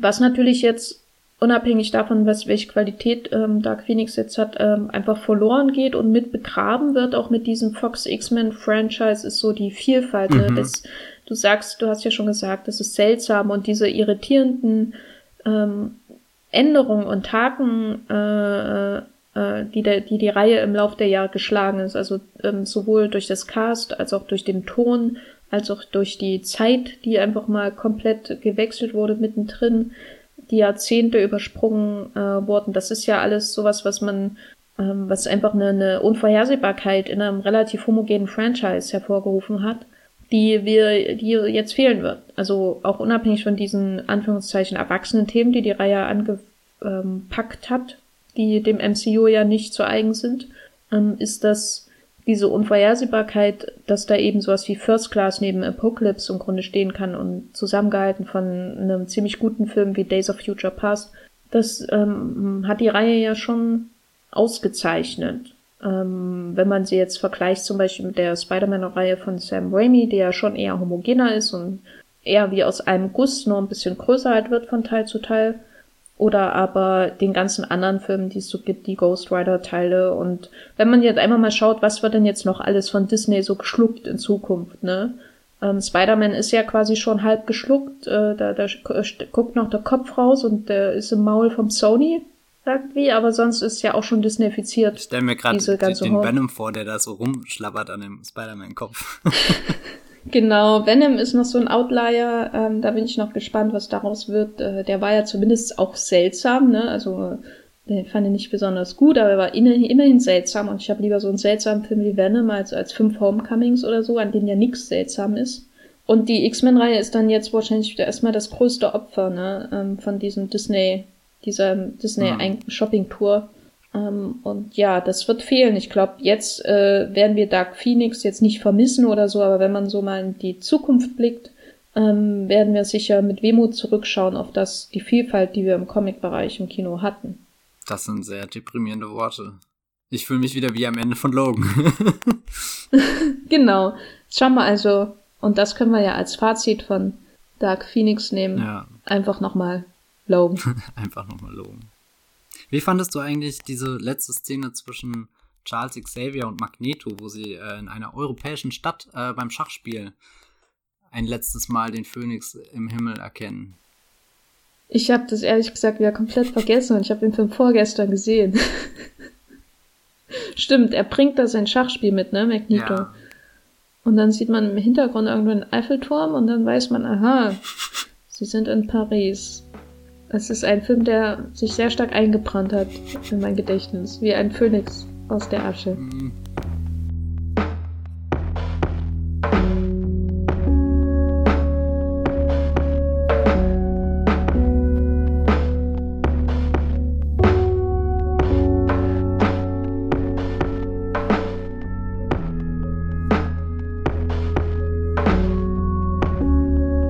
Ja, von dem Paris der X-Men-Filme in das Paris nicht mehr der 90er, sondern der Gegenwart, Wobei auch äh, im neuen Film von Olivier Assayas nicht ganz klar ist, wann er denn so wirklich spielen äh, soll. Denn in, äh, zwischen den Zeilen, beziehungsweise Non-Fiction, wie er auf Englisch heißt, ich weiß leider gar nicht, wie er auf Französisch heißt, aber ich kann auch kein Französisch, deswegen äh, erspare ich euch das auszusprechen.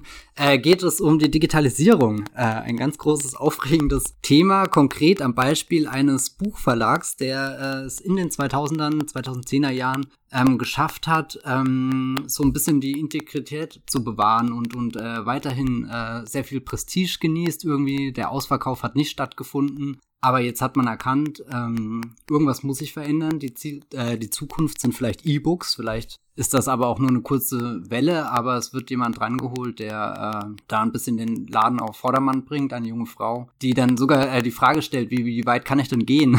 Und äh, das sagt dann äh, der, der Chef, ja, ähm, das, das müssen Sie ja jetzt wissen. Also es herrscht sehr viel Unsicherheit, was die Zukunft angeht, was die äh, Veränderungen an, auch angeht. Nur, nur alle sind sich irgendwie bewusst, dass was in Bewegung ist und, und deswegen wird sehr viel geredet in dem Film, sehr viel diskutiert, auch äh, noch mehr gestritten dritten und da lässt Oliver Assayas ganz äh, viele verschiedene Perspektiven einfließen, dadurch, dass er irgendwie so eine Position in jedem äh, betroffenen Feld, äh, äh, äh, also eine Figur in jedem äh, betroffenen Feld positioniert. Also es gibt einmal den Verleger, es gibt die, die, die äh, Frau eben, die dazukommt, um, um das Ganze äh, zu updaten. Es gibt den Autor, der, der hier schon mehrere Jahre bei dem Verlag und nur bei dem Verlag ist und sich im Endeffekt immer selbst wiederholt mit seinen Geschichten, die nicht mal toll erfunden sind oder so, sondern einfach nur Dinge aus seinem, seinem, seinem Leben gegriffen und, und da stellt sich äh, dann auch noch ein äh, Nebendiskurs ein, nämlich äh, was, was kann denn die Literatur, was kann die Kunst, was davon ist echt, was davon ist gelogen, gibt es da überhaupt eine Grenze, ist das gut, ist das schlecht? Der, der Film erschlägt einen wirklich mit, mit sehr vielen Gedanken, dass ich gar nicht mehr in der Lage bin, das jetzt auch alles äh, nochmal so zu sagen. Ich habe mir zwischendrin irgendwie gedacht, ich weiß gar nicht, jetzt gar nicht so lang, vielleicht 110 Minuten oder so, aber hätte ich was zum Schreiben gehabt, der Notizblock wäre äh, voll geworden. Weil super interessant ist, äh, das Ganze bezogen ja auf den Film selbst, der ja jetzt nicht unbedingt ein großer Film ist, sondern ja auch eher vielleicht dieses Prestigestück von irgendeinem Verleger sein könnte oder in dem Fall halt einem Verleiher, der ihn dann ins Kino bringt, aber der sicherlich nicht die E-Book-Version von irgendeinem YouTuber sein wird, der da seine äh, 500.000 Kopien oder keine Ahnung, was da eine Zahl ist, äh, verkauft, sondern eher ein, äh, wie wird es im Film gesagt, nicht ein äh, Bestseller, sondern ein Worstseller oder irgendwie so äh, fällt mal das Wort. Sagt man das eigentlich wirklich oder ist das eine Erfindung? Jetzt sagt man Jetzt sagt man es. Und äh, dann die, die größte Ironie da oben drauf, dass der deutsche Verleih äh, zwischen den Zeilen wie so ein Romcom verkauft und das Poster eher wie, äh, ja, ich weiß nicht, sowas wirkt, was, ja, kann halt eben äh, eher was Leichtes, was, was, was, was man sich jetzt so im Sommer schön irgendwie in so einer Matinee-Vorstellung anschauen kann, was, was jetzt nicht Kopfzerbrechen äh, bereitet und dann sitzt man da drin und wird wirklich erschlagen von von einem, einem redewütigen Film, der gar keine Pause lässt und es ist schon bemerkenswert, dass all die Figuren auch noch so viel dazu zu sagen haben. Also so, so kaum steht eine Frage im Raum, haben alle eine Meinung und, und, und schießen los und, und verrennen sich dabei vielleicht auch ein bisschen in ihrer, also so, so, oder, oder sie haben gelernt, dass sie darauf jetzt bestimmte Dinge antworten müssen, aber hören sich gar nicht mehr selber zu, was sie da sagen, sondern und, und dadurch äh, verstreiten sie sich. Und was er sehr schön hinkriegt, äh, bei all den, den Themen, die ja theoretisch interessant sind und für jede Stammtischdiskussion wirklich äh, fantastisch, irgendwie hat der Film ja selbst so Szenen, wo er zu so einem Stammtisch wird, wenn dann wirklich in die Bar reingegangen wird, drei Bier bestellt und, und dann, dann geht das Gespräch einfach weiter, was davor in der Straße, im Buchladen, im Wohnzimmer, wo auch immer äh, stattgefunden hat. Aber das, das sind nicht nur so, so, so Theoriestücke, die irgendwie abgelegt, äh, abgeliefert werden, sondern all diese Figuren haben ja einen eigenen Charakter, besitzen irgendwo, hoffe ich, tief in ihrem äh, Inneren ein Herz, auch wenn das meistens nicht so wirkt, weil sie eher sehr, sehr garstig, sehr forsch, äh, sind. Aber dadurch hat der Film dann doch irgendwo eine, eine emotionale Seite. Also wir folgen tatsächlichen Figuren in einer Welt, die im Unbruch ist und, und äh, die sich teils in die Veränderung stürzen, teilweise auch nicht. Und dann fällt irgendwo dieser, dieses Zitat äh, bei all der Veränderungen oder irgendwie so, äh, die nur dazu führt, dass am Ende wieder alles so ist, wie es davor war. Äh, kann ich jetzt leider auch nicht mehr direkt wiedergeben. Das wäre einer dieser Sätze, die ich mir natürlich gerne mitgeschrieben hätte.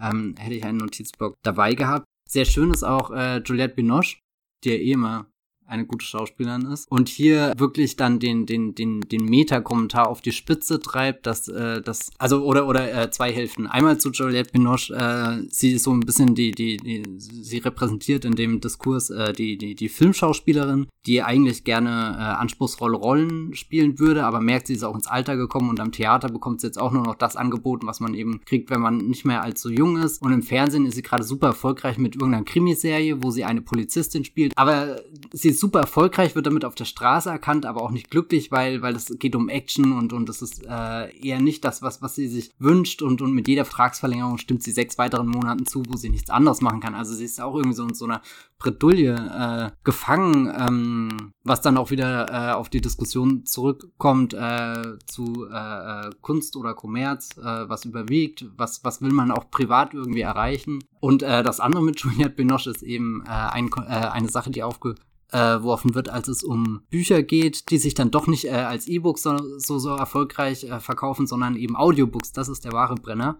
Und äh, die vorgelesen von Stars, das wäre natürlich der Wahnsinn. Wenn man das hat, dann, dann ist der, der, der Download oder der, der äh, Verkauf der, der Sounddateien, der, der ist astronomisch. Und wie toll wäre es dann, wenn Juliette Binoche äh, dann das Buch äh, des Autors, der in der Geschichte eine Rolle spielt, äh, am Ende vorlesen würde. Also es ist wirklich, der Film überschlägt sich da fast pausenlos. Es ist auch ein bisschen ermüdend oder oder was was heißt ermüdend oder oder äh, ich hat, hätte mir manchmal einfach ein bisschen Ruhe gewünscht, um das sacken zu lassen und und nicht gleich schon wieder weiterfeuern. Also so so irgendwie hat hat, hat habe ich das Gefühl gehabt, Olivier Assayas will unbedingt zeigen, dass Menschen noch diskutieren aber damit äh, auch nicht unbedingt äh, Fortschritt oder was heißt fortschrittlich sind oder nicht unbedingt weiterkommen, sondern sich auch viel im Kreis bewegen. Ja, ich weiß nicht. Ähm, ja, auf mich wirkte das so ein bisschen wie, man hat irgendwie ein, ähm, dieses Figurenensemble in einem mhm. Buch und die sprinten alle über die Seiten, weißt du, wenn man sich das so bildlich vorstellt, die sprinten von die, die, die, die Füße rennen über die Seiten, die schieben die Seiten hinter sich weg von einer Seite zur nächsten, weil sie Angst haben, dass das Buch über ihnen zugeklappt wird, ne? Weil dass sie, dass sie quasi die ganze Zeit schon denken, ihre Geschichte ist eigentlich schon vorbei. Mhm. Weil das ist ja so ein Grundthema, dass, dass da diese eine junge Frau ist als Vertreterin dieser digitalen Zukunft, die natürlich auch ein bisschen Chaos so ein bisschen hineinbringt durch diese Affären, die da stattfinden und so weiter. Aber eigentlich ist sie, ob sie nun da wäre oder nicht, ähm, wäre das Leben von diesen Leuten sowieso Chaos, ne? Gegenseitiger Betrug, ständiges Diskutieren, zerfleddern irgendwie in äh, diesen bourgeoisen Dialogen und so, als wäre, als müssten sie um ihr Leben reden. Ja, ja, weißt ja. Du? Das ist, äh, das ist auch das, was den Film so dicht und ähm, ähm, schwer zu durchschauen macht. Also ich habe da Woody Allen-Vergleiche gelesen und so, aber der Film ist viel zu ist viel zu wuchtig, finde ich, in seinen Dialogen, obwohl sie natürlich sehr lustig und meta-lastig ähm, sind ähm, um ihn jetzt mit jemandem wie Woody Allen oder so zu vergleichen. Ich finde auf alle Fälle das Bild sehr schön mit sie rennen über die Seiten. Sie müssen das jetzt eigentlich äh, ist das was, was sie lieben so. Also die Literatur, das musst du ja in Ruhe lesen, das musst du genießen irgendwie, um das komplett, äh, äh, weiß nicht, aufsaugen zu können, aber die Zeit bleibt ihnen nicht mehr und jetzt müssen sie irgendwie so Speedreading machen und einmal quer über die Seite lesen und, und stellen dann am Ende fest, sie haben zwar den Buchdeckel, äh, haben es zwar noch geschafft, bevor das Buch zugeklappt wurde, aber sie können nicht sagen, was sie gerade erlebt haben oder irgendwie so, so, so, sie haben alles verpasst, was, was, was die Welt interessant macht und, und sind nur irgendwie zwischen der Angst der Veränderung und der, und dem, dem, äh, der Film hat ja auch einen interessanten präventiven Charakter. Also so der, der, der Verleger versucht ja auch irgendwas vorzubeugen, einer Katastrophe, die eingetreten ist oder eintreten könnte und hofft dann dadurch wiederum irgendwie einen Vorsprung rauszuschlagen. Also es ist immer nur, du bist immer nur mit was anderem beschäftigt, anstatt den Moment zu leben. Ein sehr rastloser Film auf alle Fälle und auch der, der dann auch ein schönes, also ohne jetzt zu spoilern, aber ein äh, überraschend ruhiges Ende findet. Ja, und, und sogar versöhnlich irgendwo ist, obwohl wohl er teilweise sehr düster ist und auch Abgründe in den Figuren offenbart, die ich nicht unbedingt erwartet hätte, selbst wenn er von Anfang an den Tonfall schon ein bisschen äh, fieser gestaltet und, und äh, zeigt, dass, dass da jeder eher mal für sich irgendwie äh, versucht, äh, den Vorteil rauszuschlagen, aber dann, dann zwischendrin einfach nur, nur abgründig und man fragt sich diese Menschen und, und dass die, dass dass die alle in einen Raum passen und sich dann wirklich nur mit Worten bekämpfen und nicht schon irgendwie mit einem Messer oder, oder einer Gabel oder so pieksten. Weil hätte ich auch äh, angeschaut. Ich meine, hier Juliette Binoche kann ja bestimmt äh, super gut irgendjemanden mit der Gabel stechen. Ähm, ja, was, was mich ein bisschen rausgeredet, äh, rausgeworfen hat, ich weiß nicht, wie gut du den noch in Erinnerung hattest, aber irgendwie waren die Bilder alle ein bisschen, ähm, äh, wie sage ich das, so, so ein bisschen verschwommen oder wenig scharfe ähm, Konturen. Und da habe ich mich immer gefragt, ist das Absicht, dieses visuelle Konzept, dass der, dass der Film so ein bisschen wabert oder so? Und, und man nicht wirklich hat, was ist jetzt im Vordergrund, was ist im Hintergrund des Bildes, sondern alles ist nur noch eine, eine Fläche. Das, da habe ich lange gestern drüber nachgedacht. Aber Hat, war der nicht, ähm, äh, wurde der nicht auf 6 ja, ja, genau. mm gedreht mit einer sehr geringen Tiefenschärfe? Also das ist, ähm, ähm, also auf alle Fälle 16 mm, beim Rest äh, weiß ich nicht. Ähm, ja, aber ich weiß nicht, er wirkt, ähm, ich weiß nicht, kann man sagen, platt oder sowas? Äh, ja, ich war also zumindest sehr, sehr interessant und, und äh, irgendwie gefällt mir da der Look, den er zum Beispiel bei Personal Shopper hatte oder so. Fand ich da dann doch irgendwie ähm, hat mir besser gefallen. Ja, nee. Also, ähm, vielleicht so, so um nach, nach all dem, was ich jetzt geredet hat, ich komme mir selbst gerade vor wie so eine Figur in dem, in dem Film, die, die hier einfach losfeuern und, und äh, zuballern an, an Gedanken, Informationen. Ähm, ich hatte irgendwie Spaß, das war unterhaltsam, war auch super deprimiert irgendwie danach, dachte, die Welt geht gleich unter, weil alles ist so schlecht und, und in dieser Welt ist es nicht mehr möglich, irgendwas Gutes zu machen, weil man sich nur noch den Markt anpassen muss oder so.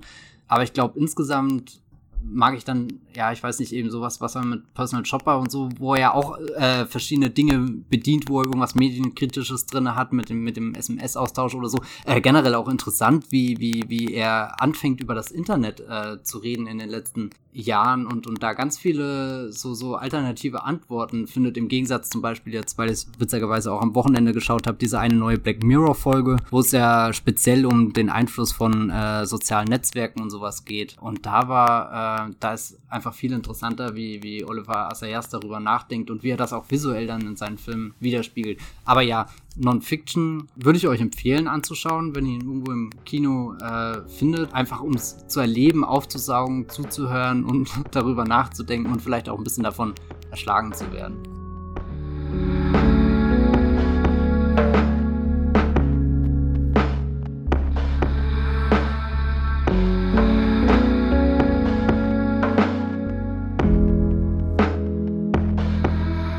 Wir bleiben in Frankreich. X-Men, X-Men hat das, äh, die geografische Ausrichtung dieses Podcasts überraschenderweise vorgegeben. Ausgerechnet äh, dieser Paris Film. Über, genau, äh, wir, wir, bleiben in äh, Paris auch und äh, reisen ein bisschen weiter zurück in der Zeit als 1990er äh, Jahren und zwar in das Fin de siècle, also das Ende des ähm, 19. Jahrhunderts. da hat nämlich Max Oeffels ähm, viele Filme angesiedelt, aber vor allem auch Madame de, der im äh, Englischen etwas prosaischer ähm, The Earrings of Madame de, Punkt, Punkt, Punkt, heißt, aber einfach nur Madame de trifft es, glaube ich, auch, weil man hört ja ihren äh, Nachnamen und liest ihren Nachnamen im ganzen Film nicht. Ähm, Max Oeffels, ja, was soll man da sagen? Ähm, deutscher Regisseur heißt eigentlich Oppenheimer, hat seinen Namen geändert, damit er ähm, seinen äh, seiner Familie keine Schande bringt, wenn er in die, die darstellerischen Künste geht. Und ist ein großer ähm, Regisseur geworden, vor allem auch dann durch seine spätere Arbeit ähm, nach der ähm, Nazi oder nach seiner Flucht aus Nazi-Deutschland in äh, den USA zuerst. Da hat er Letter from an Unknown Woman ähm, zum Beispiel gemacht und dann ist er auch nach Frankreich zurückgekehrt und hat dort ähm, noch ein paar Filme vor seinem viel zu frühen Tod gedreht, ähm, nämlich unter anderem Madame de, der so zu seinen äh, Meisterwerken zählt. Es ist so ein Film, ähm, den, sage ich mal, eine bestimmte Kritikergeneration, ich würde sagen, die so in den 60er, 70er Jahren ähm, gearbeitet hat, zu den besten Filmen aller Zeiten gezählt hat. Also zum Beispiel der, der ähm, einer der berühmtesten amerikanischen Kritiker überhaupt, Andrew Saris, der den, den Autorenkanon auch so in die USA gebracht hat, der zählte Madame de zu den besten, zum besten Film aller Zeit, Zeiten, also The Greatest Film of All Time, aber auch jemand wie Molly Haskell zum Beispiel. Und ähm, bei Leuten wie Dave Kerr oder so steht er auch ziemlich weit oben. und äh, hebt sich doch sehr stark zu den Filmen, von den Filmen ab, die man so diesem Kanon immer hinzufügt, also sowas wie Citizen Kane oder Vertigo ähm, oder um Gottes Willen die Pate-Reihe oder so. Ähm, nichts gegen Coppola, aber hm.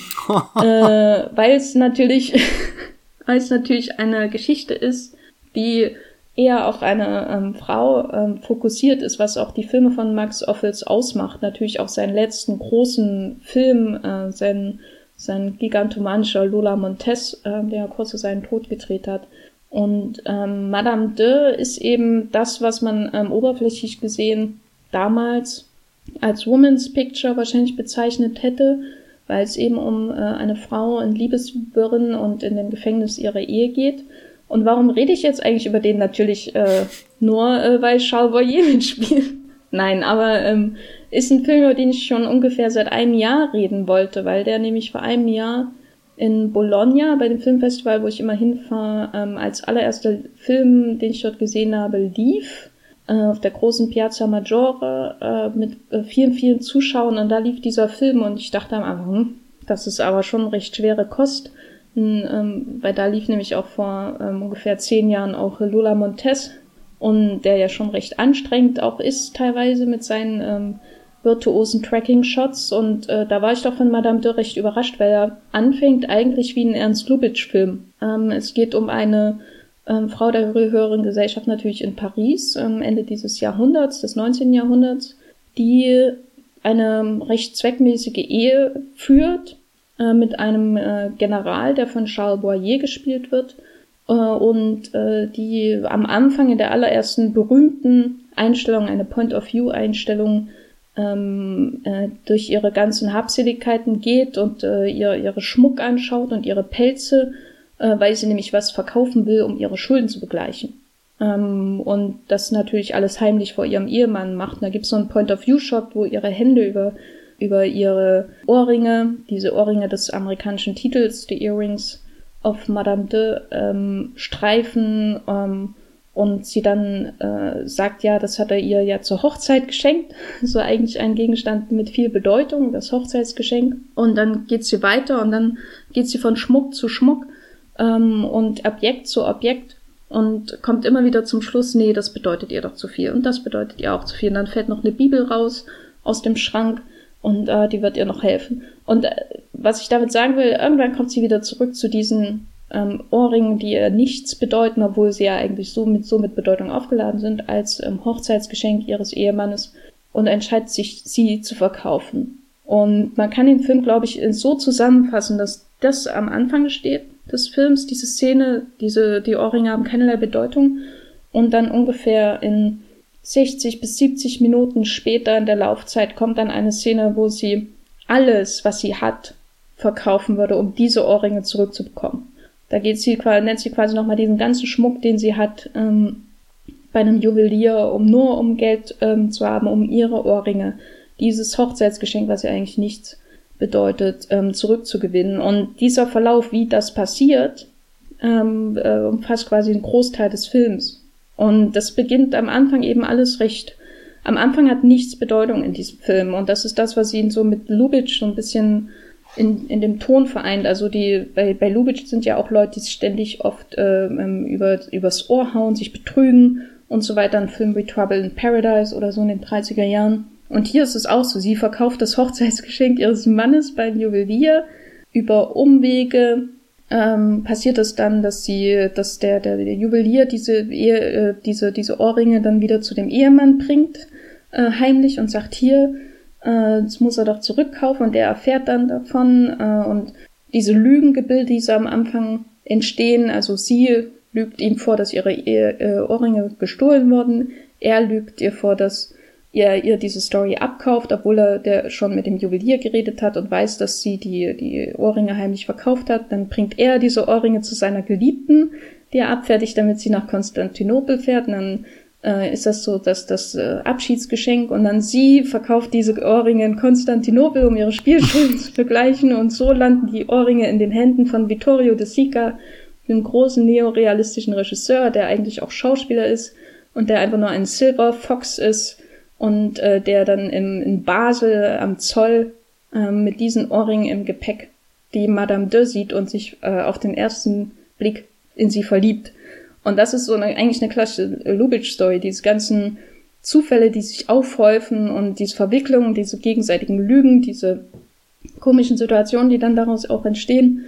Ähm, das ist, wird alles so aufgefächert, es hat eigentlich alles überhaupt keine Bedeutung, bis dieser fatale Moment kommt, dass er sich in sie verliebt. Sie verliebt sich in den Baron auch. Und dann ist natürlich noch, sind natürlich noch zwei Elemente da, nämlich diese Ohrringe, die dann nochmal die Besitzer natürlich früher oder später wechseln. Und der Ehemann. Ähm, und das ist so das, das Grundkonzept. Man hat am ersten, am Anfang diese unbedeutende ähm, Ansammlung von Zufällen, die dann zu diesem Moment extremer Bedeutung, diese Aufladung von Bedeutung kommen, nämlich dass er, also dieser Baron, der Italiener, ähm, der Mann von Welt, der äh, mit, äh, mit den weißen Haaren und den schwarzen Augen äh, sich in sie verliebt, sie verheiratet ist mit diesem General.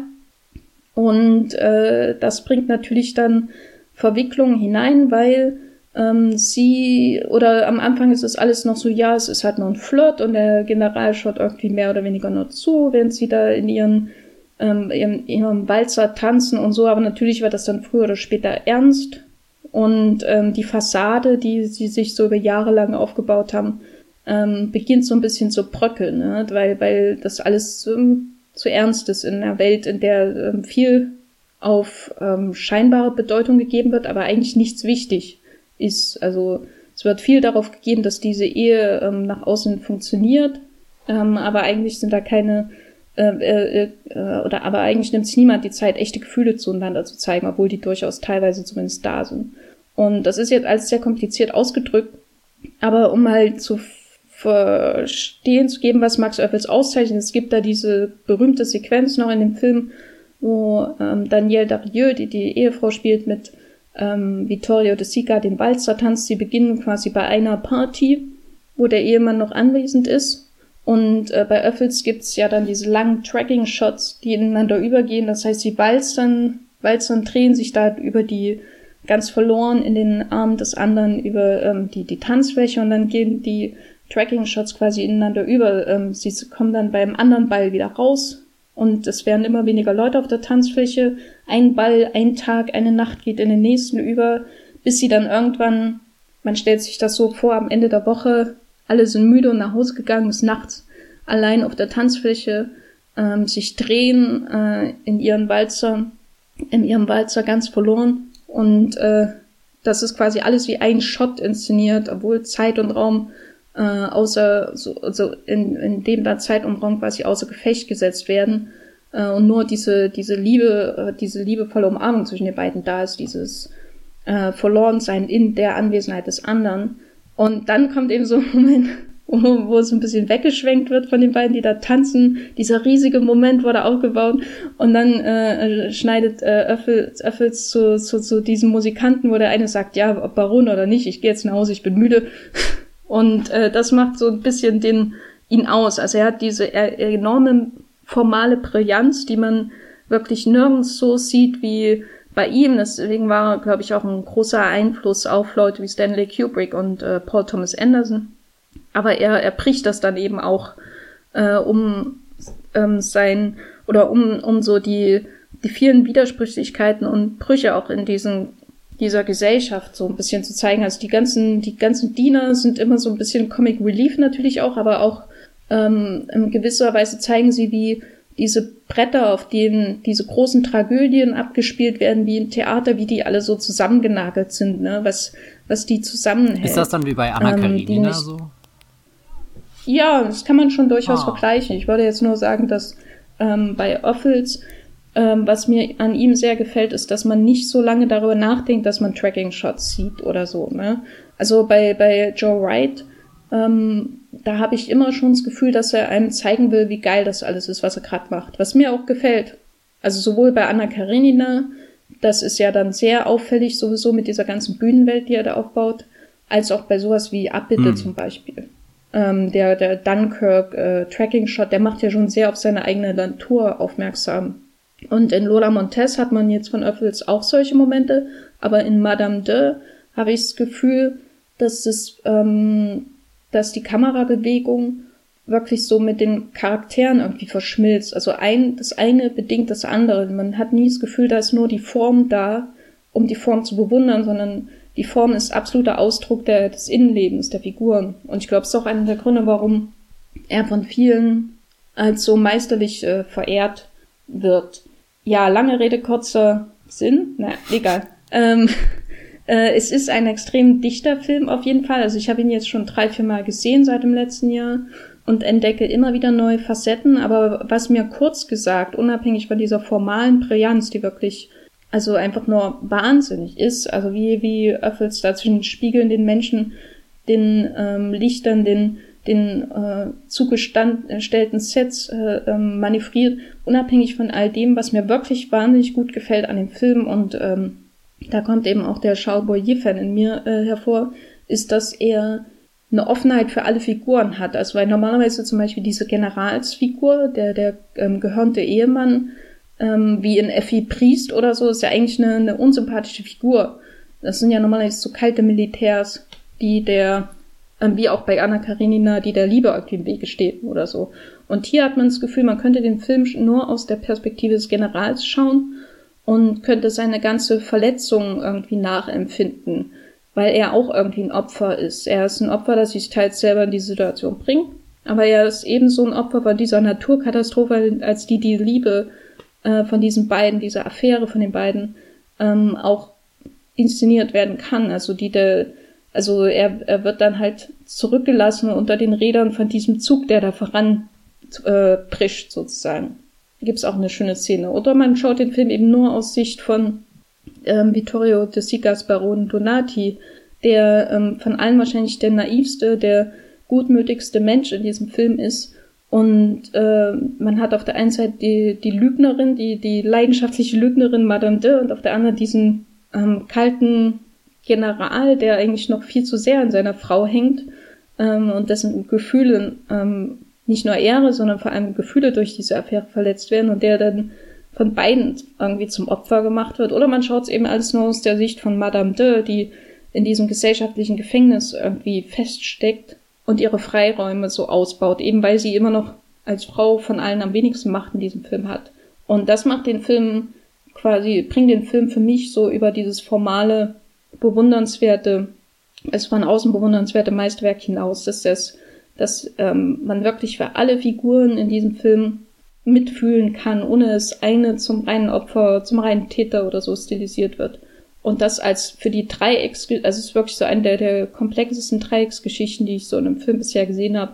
Deswegen würde ich ihn auf jeden Fall empfehlen, auch weil Charles ist auf jeden Fall eine der besten Rollen von Charles Boyer, äh, der ja sonst eher die, die Vittorio de Sica-Rolle gespielt hätte, wahrscheinlich zehn Jahre früher, aber hier ist er eben ähm, der, der General, der kühle General, der gar nicht mehr äh, nie gelernt hat, wie man seine Gefühle überhaupt ähm, ausdrückt und das macht er wirklich äh, sehr gut. Es gibt ein paar sehr bewegende Szenen mit ihm, wo er eigentlich mit ihm, wo er eigentlich ganz wenig macht und äh, äh, aber insgesamt tolle Darsteller, wahnsinnig toller Regisseur und den äh, kann man auch ohne weiteres auf DVD bekommen.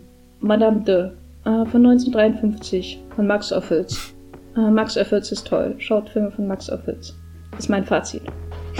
Thank you.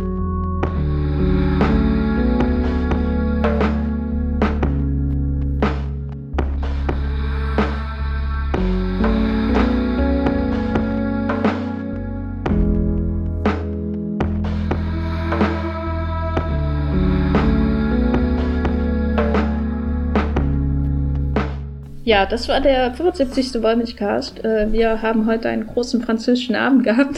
Überraschenderweise eingeleitet durch ähm, Dark Phoenix und dann weitergeführt von Olivier Assayas Non-Fiction, beziehungsweise zwischen den Zeilen, den ihr im Kino schauen könnt zurzeit und äh, abgeschlossen durch ähm, Madame de von Max Oeffels von 1953, den gibt's auf DVD. Matthias, wo kann man dich denn verfolgen? Mit deinen Lobhudeleien über. ich habe tatsächlich versucht, im Blog zu schreiben, äh, warum ich den Film mag. Was mir jetzt auch, mir ist jetzt auch rückblickend aufgefallen, äh, wir haben sehr viel Negatives besprochen über den Film, gell? Das ist vielleicht echt eher so, so, so eine Grundsympathie, äh, die ich übrig hat. Aber ja, äh, lest, äh, schaut mal in meinem Blog äh, vorbei, das Filmfilter. Und äh, ihr könnt mir auf Twitter als Bibelbrox folgen. Und auf Movieplot äh, heiße ich auch so, aber Achtung, dann nur mit 2e und auf Twitter sind es mit 3e. Ja, ich bin äh, bei Twitter als Gefferlein ähm, und da werde ich ähm, wesentlich wenige Star Wars Screenshots in Zukunft posten als äh, Matthias das wahrscheinlich gerade jetzt in dem Gewagte Moment. These. Ich muss ja sagen, die Woche stand ja im Zeichen eines ganz anderen Science-Fiction-Films und ich glaube, der Wollmilchcast hat äh, die Aufgabe, allen Hörern da draußen klarzumachen, dass dieses Jahr tatsächlich noch äh, Ad Astra von, jetzt fällt mir der Name nicht ein, von James Gray, oh Gott, von James Gray kommt und, und das ist ein Trailer, den kann man echt zu Tode screenshotten. Vielleicht sollten wir mal einen James Gray äh, Podcast machen. Der hat wenig Filme, das lässt sich, glaube ich, Ja. umsetzen. Gut. So viel dazu. Ähm, äh, ansonsten könnt ihr uns natürlich auch bei Moviepilot lesen. Und äh, wenn ihr den Podcast mögt, dann ähm, seid ihr natürlich äh, herzlichst dazu eingeladen, äh, Bewertungen oder Reviews bei iTunes zu hinterlassen. Oder iTunes gibt's ja eh nicht mehr. Bei, bei Apple Podcasts. Wir hören uns äh, einmal beim nächsten Podcast wieder. Bis zum nächsten Mal. Tschüss. Ciao.